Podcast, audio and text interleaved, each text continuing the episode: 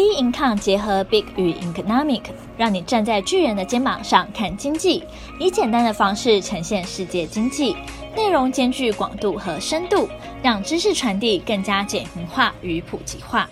本周全球经济笔记：美国总统拜登就职，IMF 总裁谈话，美国 CES 展。美国总统拜登就职。一月二十日，美国第四十六届总统拜登将宣誓就职。为因应新冠肺炎带来的冲击，政权交接团队已提出，拜登上任十日施政计划，将以行政命令连发化解四大危机，包括新冠肺炎疫情、环境及种族公平。拜登要求内阁一月二十二日立即采取行动，帮助受新冠危机重创的劳工家庭财务。并于一月二十五日到二月一日发布涵盖各类别的行政命令。即将上任的白宫幕僚长科连恩在一份备忘录提出，拜登在就职日当日将签署大约十二项行政命令。十二项行政命令中，包括重新加入巴黎气候协定、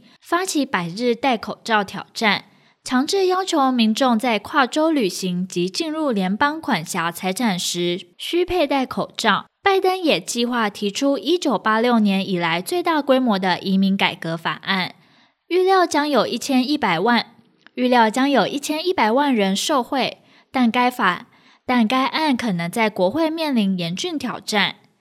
上周一月十四日。美国即将就任总统拜登公布一点九兆美元振兴计划，对中低收入户每人发放一千四百美元，加大印钞消息。随着上任时间越来越近，继一点九兆美元美国救援计划后，拜登政府后续将再推出两兆美元刺激方案的细节。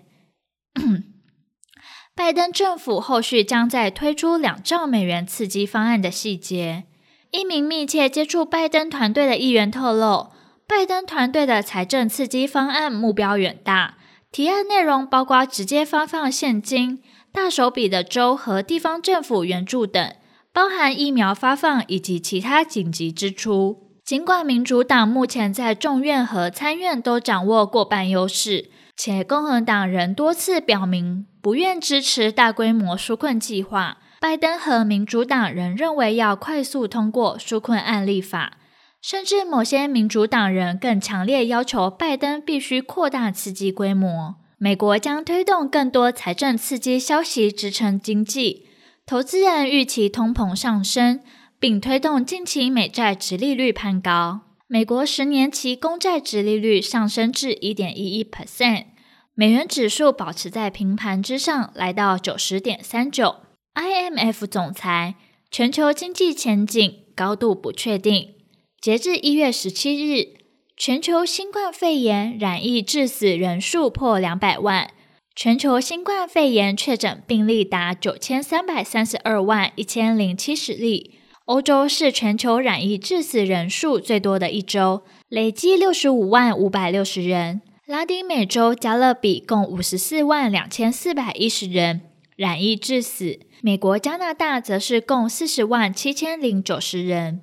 一月十八日，国际货币基金 IMF 总裁乔治·艾娃表示，在新冠肺炎流行下，全球经济前景仍存在高度不确定性，呼吁各国不应过早收回财政支持措施。同时表示，对 IMF 特别提款权进行新的分配，将为各国提供更多财政空间来应应危机。最后表示，除非出现意外冲击，IMF 预计将不会继续为各国提供紧急融资。观察一下欧元走势，从二零二零年德法携手重建欧洲经济，设立五千亿欧元复苏基金，欧元升值，直至一月六日，欧元兑美元升至一点二三四九美元，是二零一八年四月以来最高。但一月六日后，因为意大利的政治动荡，德国的封锁期延长以及疫苗部署的延迟，欧洲央行官员发表声明，审视欧元的升值，同时也引起人们对欧元升值的警惕。欧元对美元贬值。如果美国拜登政府开始实施超大型经济刺激计划，美国经济将比欧洲经济更领先复苏。目前尚不清楚这种趋势是暂时还是持续，但是外汇交易员正在提高警觉。一月二十一日是二零二一年将举行欧洲央行 ECB 首次会议。仍需持续关注欧洲央行行长拉加德的谈话。美国 CES 展于线上展开，近半个多世纪历史的 CES 二零二一于上周一月十一日正式开幕。与以往不同的是，今年展会地点由传统展地拉斯维加斯全面转移至线上，是五十年来 CES 展第一次以全数位化的方式举行。CES 消费性电子展不仅展现大量创新概念和原型设计，一是可探索创新动力及引领未来科技的发展方向。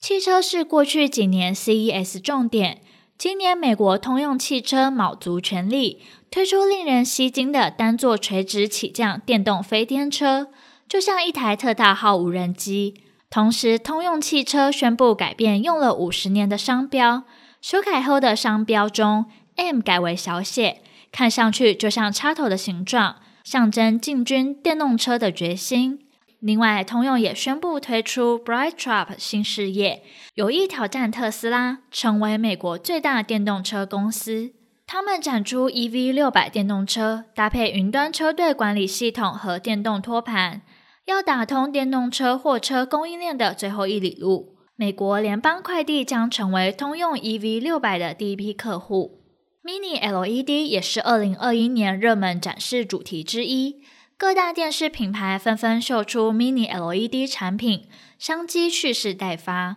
像是 LG 发表全新 QNED Mini LED 电视，采用量子点与一纳米显示技术，搭配 Mini LED 微光源，亮度与对比度的表现更胜传统 LCD 电视。本次二零二一系列包括最新三款四 K 与八 K 型号，最大尺寸达八十六寸。LG LG 同时也推出有可能卷式荧幕的手机 LG Robo，这款新手机将在今年发售。在二零一九年推出可卷式电视后，二零二一年又正式对外公布可卷式手机，和 iPhone 差不多大小的手机，荧幕上方会缓缓伸长。从六点八寸展开为七点四寸，变成一台小型的平板电脑。最后，半导体三巨头也是今年大展重头戏，AMD 和 Intel、NVIDIA 从电竞笔电较量效能。电竞笔电中，NVIDIA 表现出色，过去曾因为委托三星代工导致供货不稳，今年则发表 RTX 三十系列的笔电版，大幅提高原本用于桌机。大幅提高原本用于桌机的显卡能源效率。AMD 着重在笔电处理器，Zen 三架构设计的 Ryzen 五千系列笔电处理器，最高支援八核心。这一系列处理器都是由台积电七纳米制成制造。Intel 今年将推出六核心和八核心版本，进驻高阶笔电市场。最后，重要经济数据公布时程，我们将公布在比看官方网站上。本周全球经济笔记，我们下周见。